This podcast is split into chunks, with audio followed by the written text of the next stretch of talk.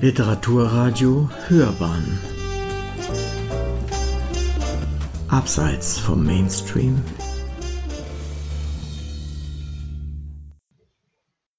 Liebe Zuhörerinnen, heute haben wir wieder eine neue Folge von Literatur wird Oper für euch vorbereitet.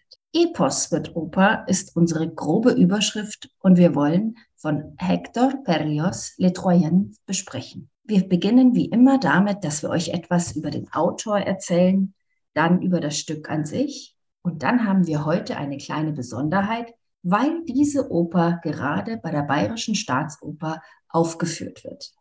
Deswegen legen wir gleich los. Markus, magst du uns was über das Leben von Hector Berlioz erzählen? Ja, sehr gerne. Hector Berlioz wurde am 11. Dezember 1803 in La Côte Saint-André im Departement Isère geboren und starb am 8. März 1869 in Paris. Er gilt als Ausnahmeerscheinung unter den französischen Komponisten und als der Vater der modernen Instrumentierung. Er hatte sehr großen Einfluss auf die gesamte europäische Musikentwicklung. Sein 1844 verfasstes Werk Die moderne Instrumentation und Orchestration ist auch nach 175 Jahren immer noch ein bedeutendes Lehrbuch zu diesem Thema. Berlioz wurde stark von Gluck und Beethoven beeinflusst, fand dann aber zu seinem ganz eigenen Stil. Er gilt zudem als begabter Literat und Satiriker. Ich darf mal eine kleine Kostprobe geben. Die Zeit ist ein großer Lehrer, sagt man. Das Unglück ist nur, dass sie ihre Schüler tötet. Wer möchte ihm da widersprechen? Nicht minder groß war sein Ego. Sam Morgenstern bemerkt in seiner berühmten Berlioz-Biografie so treffend, bisweilen war er in der Romantisierung und Übertreibung seiner Gefühle geradezu hysterisch. Als Beispiel diene nur das Verhältnis zu seiner Familie.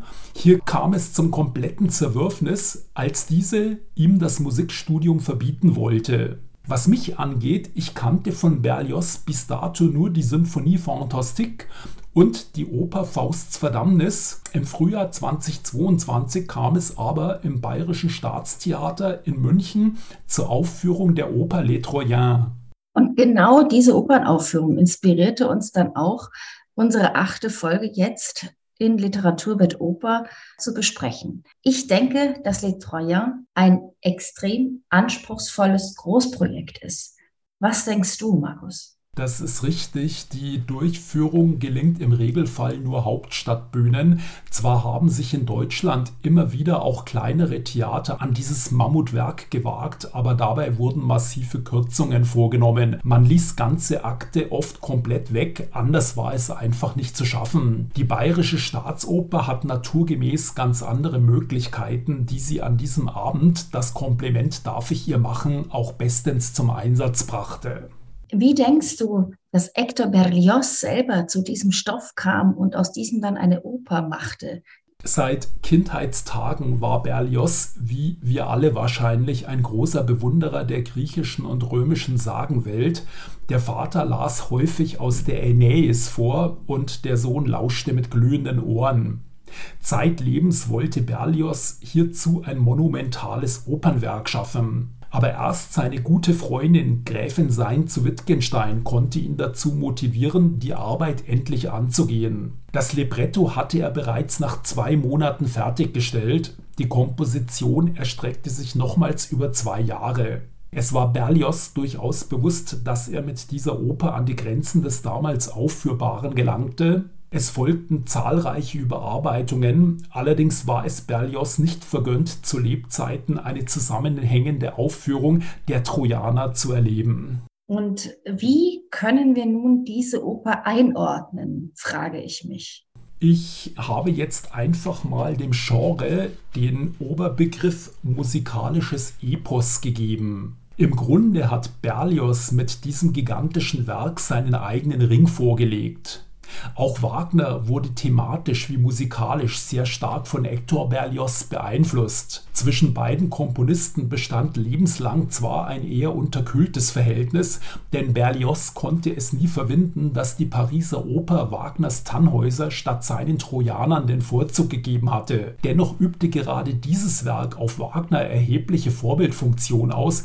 Im Grunde handelt es sich bei den Trojanern um einen mehrteiligen Zyklus. Vergleichbares bzw. ähnlich ambitioniertes findet sich bis zum heutigen Tag nur bei Richard Wagner, Der Ring des Nibelungen und bei Karlheinz Stockhausen Licht die sieben Tage der Woche. Allerdings werden diese beiden Stücke aus gutem Grunde auch an mehreren Aufführungstagen gespielt, denn alles andere würde den zeitlichen Rahmen sprengen.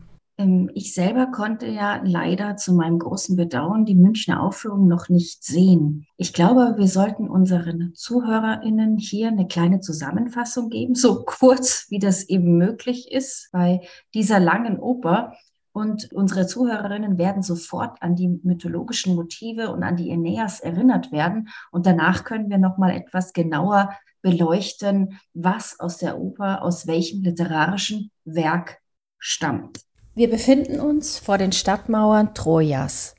Die Einwohner feiern ihre Befreiung nach zehn Jahren Belagerung durch die Griechen. Sie sehen ein großes hölzernes Pferd, das die Griechen zurückgelassen haben, und halten es für eine Opfergabe.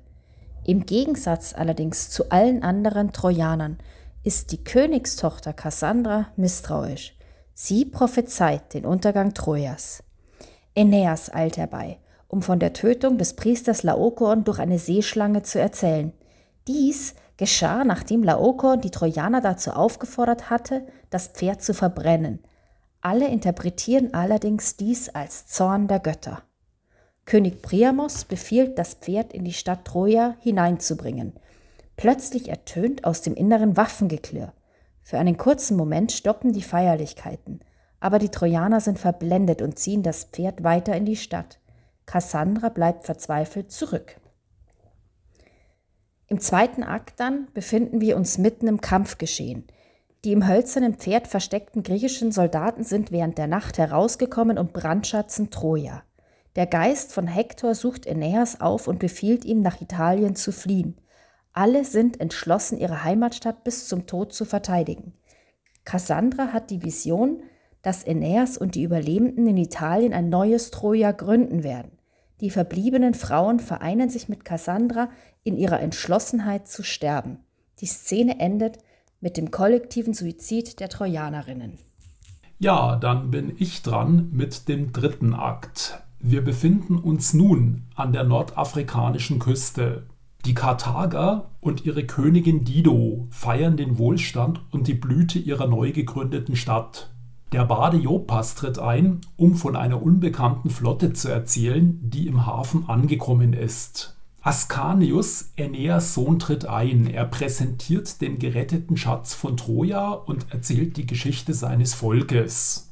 Didos Minister Narbal kommt, um mitzuteilen, dass eine numidische Armee im Begriff ist, Karthago anzugreifen. Aeneas bietet die Dienste der Trojaner an. Im vierten Akt erfahren wir, die Numidier wurden zurückgeschlagen, doch befürchten die Karthager, dass Dido die Verwaltung des Staates vernachlässigt. Was ist der Grund? Ihre Liebe zu Aeneas nimmt sie vollkommen gefangen. Es folgen diverse Tanz- und Gesangseinlagen, dann ziehen sich Dido und Aeneas in ihre Zweisamkeit zurück. Sie singen ein sehr berühmt gewordenes Liebesduett, ihr Glück scheint vollkommen. Doch da erscheint der Götterbote Merkur. Er schlägt auf Aeneas Schild und ruft dreimal Italie. Dann kommen wir zum letzten Akt, dem fünften Akt. Im Hafen von Karthago singt der junge phrygische Seemann Hylas ein ebenfalls sehr berühmtes Sehnsuchtslied von seiner Heimat.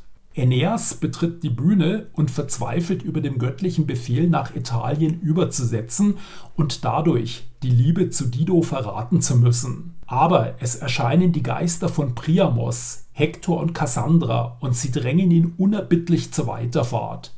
Aeneas fügt sich dem Willen der Götter. Die Karthager erkennen, dass die Trojaner in See stechen. Dido verfällt in zornige Raserei. Wütend erteilt sie Befehl, die Flotte der Trojaner zu zerstören, doch dann besinnt sie sich und beschließt ihren einsamen Opfertod. Ein Scheiterhaufen wird errichtet, den die Königin besteigt. Da erfasst sie die Vision von einem zukünftigen karthagischen Helden, der ihr Schicksal rächen wird. Sein Name ist Hannibal. Sie ersticht sich.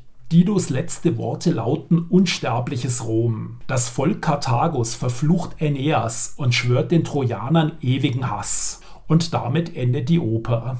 Ich denke, dass unsere ZuhörerInnen hier auch genau sehen konnten, woher oder wie der Hase läuft und woher die literarischen Vorlagen sind. Es handelt sich natürlich in erster Linie um die Aeneis von Vergil und es versteckt sich aber auch etwas Shakespeare in der Geschichte. Aber der größte Teil der Geschichte stammt aus der Aeneis von Vergil. Besonders wichtig dabei ist das hölzerne Pferd, welches ja oftmals in der Odyssee vermutet wird – Dort wird es aber nur kurz erwähnt. Erst in der Erzählung Vergils wird dann diese Geschichte und die Eroberung Trojas durch die Griechen ausführlich geschildert. Diese Sage übernimmt Berlioz in das Libretto seiner Oper. Aber auch die Liebesgeschichte zwischen Aeneas und Dido stammt aus der Erzählung Vergils. In der entscheidenden Liebesszene aber übernimmt Berlioz dann die Worte Shakespeares. Er übernimmt die Worte aus dem Kaufmann von Venedig. Dido in Aeneas werden quasi die Worte von Jessica und Lorenzo in den Mund gelegt. Das Tolle an der Geschichte ist auch noch, dass Berlioz hier nicht nur die Musik komponiert hat, sondern auch das Libretto geschrieben hat. Markus, kannst du irgendetwas sagen über Berlioz als Autor und über das Libretto? Berlioz war ein sehr erfahrener Autor, dessen musikalische Kritiken ebenso beliebt wie gefürchtet waren. Er konnte mit Worten umgehen. Ich habe eine kleine Kostprobe. Und zwar habe ich ein Zitat aus einem Brief vom 11.03.1858 an seine Schwester. Da schreibt er, ich versichere dir, dass die Musik von Les Troyens etwas Prächtiges und Großes hat. Darüber hinaus besitzt sie eine ergreifende Wahrhaftigkeit und sie enthält Empfindungen, die, wenn ich mich nicht fürchterlich täusche, den Musikern in ganz Europa die Ohren durchblasen und vielleicht ihre Haare zu Berge stehen lassen. Ich glaube, wenn Gluck auf die Erde zurückkäme und diese Musik hörte, würde er zu mir sagen, wahrhaftig, dies ist mein Sohn. Das ist nicht besonders bescheiden von mir, oder? Aber ich habe die Bescheidenheit zuzugeben, dass ein Mangel an Bescheidenheit zu meinen Fehlern gehört. Vieles von diesem Selbstlob trifft zu und ich bewundere Berlioz Oper aufrichtig. Dennoch erlaube ich mir seine Einschätzung mit dem Abstand von 166 Jahren in einigen Punkten zu relativieren. Das Libretto zu den Trojanern ist, das muss festgestellt werden, nicht kohärent. Es wird von stilistischen und chronologischen Brüchen durchzogen und dadurch ist es nicht immer ganz einfach, der Handlung und der Musik zu folgen. Das hängt meines Erachtens ganz wesentlich mit der literarischen und musikalischen Bewältigung dieses epischen Stoffs zusammen. Es handelte sich ja wirklich um ein Mammutprojekt. Die wesentlichen Teile von Les Troyens stellte Berlioz 1856 bis 1858 fertig, was eine unglaubliche künstlerische, aber auch konditionelle Leistung bedeutet. Man muss sich mal vergegenwärtigen, zum Vergleich, Richard Wagner arbeitete ein Vierteljahrhundert an seinem Ring. Ja, das ist, das ist wirklich Wahnsinn. 25 Jahre für den Ring. Ähm, ich meine, ich hätte mal gelesen, ja, dass man auch erkennt, welche Pionierfunktion Berlioz hatte, weil er eben in der zweiten Hälfte des 19. Jahrhunderts einen völlig neuen Orchesterapparat entwickelte. Und auf diesen, sage ich, Orchesterapparat konnte Wagner dann mit seinem, ich möchte fast schon sagen, gigantischen Orchester aufbauen. Er war sehr überzeugt von sich selber, aber die, die Musik ist ja deswegen nicht schlecht und ist ja großartig. Ja, also die Trojaner, da bin ich ganz ehrlich und es ist natürlich meine private Meinung, sind musikalisch kein Gesamtkunstwerk. Auch wenn Berlioz fraglos diesen Ehrgeiz hatte, du hast ihn ja oben zitiert. An Selbstbewusstsein hat es ihm sicherlich nicht gefehlt. Meines Erachtens zerfällt das Werk in Einzelschönheiten. Also es fehlen die großen Spannungsbögen und es fehlt die unendliche Melodie, hm, die ja dann typisch für Wagner und andere Komponisten wurde, was aber nichts daran ändert, und das ist mir ganz wichtig, dass mir diese Oper außerordentlich gefallen hat. Natürlich haben die Trojaner trotz all ihrer Schönheit nicht die musikalische Kraft von Wagners Gring. Allerdings wäre dieser ohne Berlioz Vorarbeit ganz sicher nie entstanden. Es ist ja auch ein großartiges Werk. Und wenn wir uns jetzt der Musik zuwenden, Berlioz' großes Vorbild Christoph Willibald Gluck ist in den Trojanern an vielen Stellen hörbar. Ich darf hier mal als Regensburger etwas Lokalpatriotismus einbringen. Es handelt sich um die Hommage an einen Oberpfälzer, dessen Opernschaffen das gesamte 19. Jahrhundert dominierte. Man sieht also oder daran lässt sich erkennen, wie europäisch die Komponisten schon damals dachten und wie eng sie international miteinander vernetzt waren. Auf Auffallend bei Les Troyens ist der starke Einsatz von Chören. Damit wollte Berlioz zum einen bewusst an den Chor des antiken Dramas anknüpfen, zum anderen ist dies schon dem Titel der Oper geschuldet. Diese heißt ja nicht etwa Dido oder Aeneas oder der Trojanische Krieg, sie lautet die Trojaner. Der Held ist also das Volk. Ich dachte, dass das die Trojaner genannt hat, weil er eben geklaut hat aus der Aeneas und von Shakespeare. Und ich dachte ehrlich gesagt, dass er deswegen die Trojaner es nennt. Aber es ist natürlich auch schön zu sagen, dass das Volk hier das, der Held ist. Jetzt aber sollten wir vielleicht wirklich noch zur Aufführung an der Bayerischen Staatsoper, die ja immer noch läuft. Ich glaube, die nächste ist aber erst im März dass wir zur Aufführung kommen. Regie führte ja der französische Regisseur, der an sich ein Filmregisseur ist, Christophe Honoré. Was kannst du zu dieser Inszenierung sagen? Auffallend an dieser Inszenierung war der sparsame Einsatz der Bühnenausstattung kombiniert mit Lichteffekten. Also Troja, die ersten beiden Akte, wurde in kalte Farben gebadet, was so ein bisschen an einen betonierten verlassenen Friedhof erinnerte. Und das kontrastierte ganz reizvoll mit den warmen Farben im mediterranen Wüstenparadies Karthago. Also dieser Teil der Regie hat mich sehr überzeugt, weil Honoré beweist, dass sich mit minimalem Aufwand eine sehr stimmungsvolle Theateratmosphäre kreieren lässt.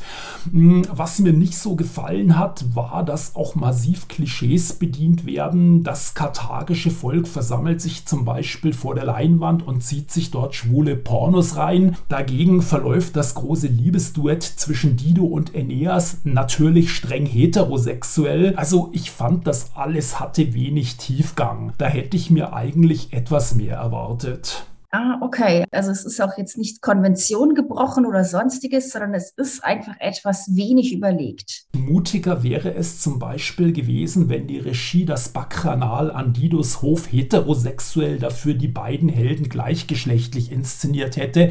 Aber okay, ich will natürlich nicht die Regie bevormunden. Ja, aber das wäre natürlich ganz toll gewesen. Dann hätten wir zwar ein Stimmenproblem, der Dido, aber wir hätten mal etwas Neues. Nichtsdestotrotz möchten wir als Quintessenz, also als Schlusswort unseren ZuhörerInnen empfehlen, die Bayerische Staatsoper aufzusuchen und Berlioz Oper Die Trojaner selbst zu genießen.